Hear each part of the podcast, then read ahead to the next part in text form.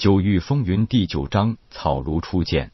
还没等进屋，水清柔又听到屋内公子道：“咱们百草庐可是数十年没有外人进来过，这一次是什么重要的人，竟然能让你破例带进百草庐？”跟随池琴进了木屋，水清柔发现这个木屋的陈设是简单而精致，木质墙壁上装点着几幅字画作品，几个精致的木质花架上摆放着几盆自己从没见过的花花草草。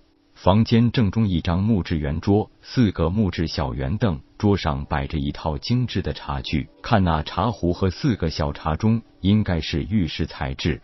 对门那个小凳上正坐着一个十四五岁的少年，手里正拿着一本线装古籍看着。见到有人进来，少年礼貌性的起身相迎。水清柔第一眼看到这位少年，就被这少年特有的气质吸引。虽然水清柔师门皆是女子，但是跟随师傅师姐，曾多次在外历练，也见到过不少各样少年午休。但是今天这个少年给他一种很异样的感觉，一身锦缎材质的洁白如山，剑眉朗目，英气不凡。若非事先知道这个少年因为天生没有经脉。而难以活过十八岁，水清柔根本不敢相信眼前的儒雅少年竟然是一个不久于人世的人。少年隐居百草庐，见过的人不多，见过的女人就只有痴琴。虽然每日有痴琴这个俊俏可爱的少女相伴，但是今天见到水清柔，也让少年平静的心里升起阵阵涟漪。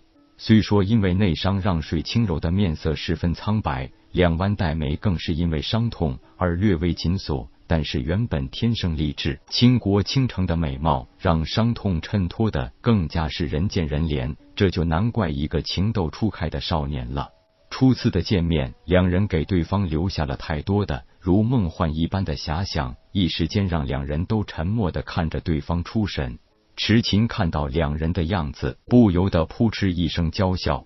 池琴的娇笑声打断了两人的出神沉默。白衣少年立即拱手一礼道：“在下百草庐夜空一时唐突佳人，还请姑娘见谅。”小女子水清柔见过叶公子。镇中行走的这段时间，水清柔听池琴说起过，他家公子是老主人在山中捡到的婴儿。因为当夜是月明星稀，所以给小男孩取名夜空。一路上尽是听到痴琴赞誉自家公子之言，水清柔也只是当做一般自家仆从称誉自家主人的言辞而已。此番一见，虽然这位夜空不说是什么天下少有的英俊少年吧，但也算是仪表堂堂。最难得的是那一身难以言表的气质。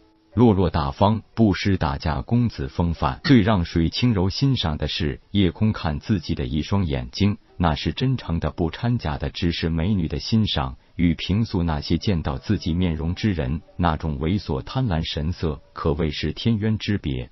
姑娘应该是素女宗南宫宗主的弟子吧？水清柔显然很意外，只是看过几眼，夜空竟然知道自己的师门来历。他不是一个不能秀武的普通丹药师吗？怎么会知晓午休界的事情？看着水清柔疑惑的表情，夜空道声：“姑娘先请坐。”池琴扶着水清柔落座，带的夜空在其对面坐下。池琴也坐在一旁，有些疑惑的看看自家公子，也期待夜空做出解释。是这样，我虽然修武不能寸进，但是作为一个丹药师，是需要了解很多午休的事情的，这样在帮助武者疗伤之时，才会更得心应手。贵宗的素心真经说得上是最别具一格的武修功法。据仙师所说，三十年前尊师曾经来过百草庐，向仙师求治内伤，所以在下也对贵宗素心真经略有了解。顿了一顿，接着说道：“我看姑娘之伤，并非外人所致。若我料不错，姑娘是因为利用了某种特殊力量，强行催发越阶灵力，所以让自身不能承受负荷所致。”若不是那种特殊力量与姑娘自身属性相合，并全力护持，恐怕姑娘现在已经是一个已死之人了。听着夜空的话，如果不是亲眼所见，水清柔都不敢相信，这个夜空仅凭看到自己的几眼，就能把情况说的犹如亲见一般。看来这个被石桥村村民称之为小神医的少年，果然不一般。一叶公子，看来小女子的伤还有救吗？略微想了想，夜空说道：“若是先师在世，水姑娘这点伤根本不值一提。但是我因为先天原因，此生没有完成筑基境后期修为之望，也就更无法踏足金丹境，所以更没有办法凝练真火炼丹，只能用凡火炼制丹药。这样炼丹等级和效果就会相差甚远。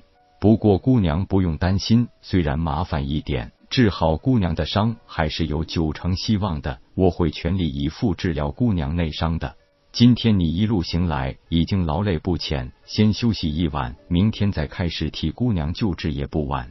我也需要仔细研究一下治疗方案。水清柔赶紧挣扎起身，一礼道：“水清柔先行谢过叶公子了。”水姑娘不必客气。救死扶伤的事情，其实是我活着的一件最快乐的事情。有人能让我帮助，我还要谢谢有人给我这个机会呢。水清柔还真是头一次听到这种论调，更也就坦然了。也许是因为他事先知道自己不久于人世，所以更加珍爱生命的缘故吧。于是很佩服的说道：“叶公子高风亮节，小女子自愧不如。池琴，你带水姑娘去休息吧，我去准备一些灵药，再仔细想想如何替水姑娘疗伤。”在池琴的介绍下，水清柔才知道。这木屋三间，中间这一间就是平日里他们主仆吃饭、品茶、闲聊的厅房。左边内里一间是夜空的卧房，右边一间是书房。三间东厢房，一间是痴琴的卧房，一间是客房，另一间是厨房。三间西厢房，一间是炼丹房，一间配药房，一间收藏房。池琴替水清柔准备了一些饭菜，让他在客房内自用。看着那一碗粥和一盘小菜。虽然有伤在身，但是仍然被那香气扑鼻的饭菜勾起了食欲。痴情很自豪的向水清柔介绍说：“这些米呀、菜呀，都是我们自种自吃的，这些都是早年老主人在世就栽培的了。虽然老主人是灵海境后期强者，早已是长期不需要饮食，是为了公子和我，还是继续每年都留种培植。”而且老主人在世时也喜欢和我们一起吃些饭菜的那种感觉。这些米菜都是属于灵药级别的，虽然只是普通灵药等级，但是听老主人说，好像这种灵米灵菜并不是很普遍的呢。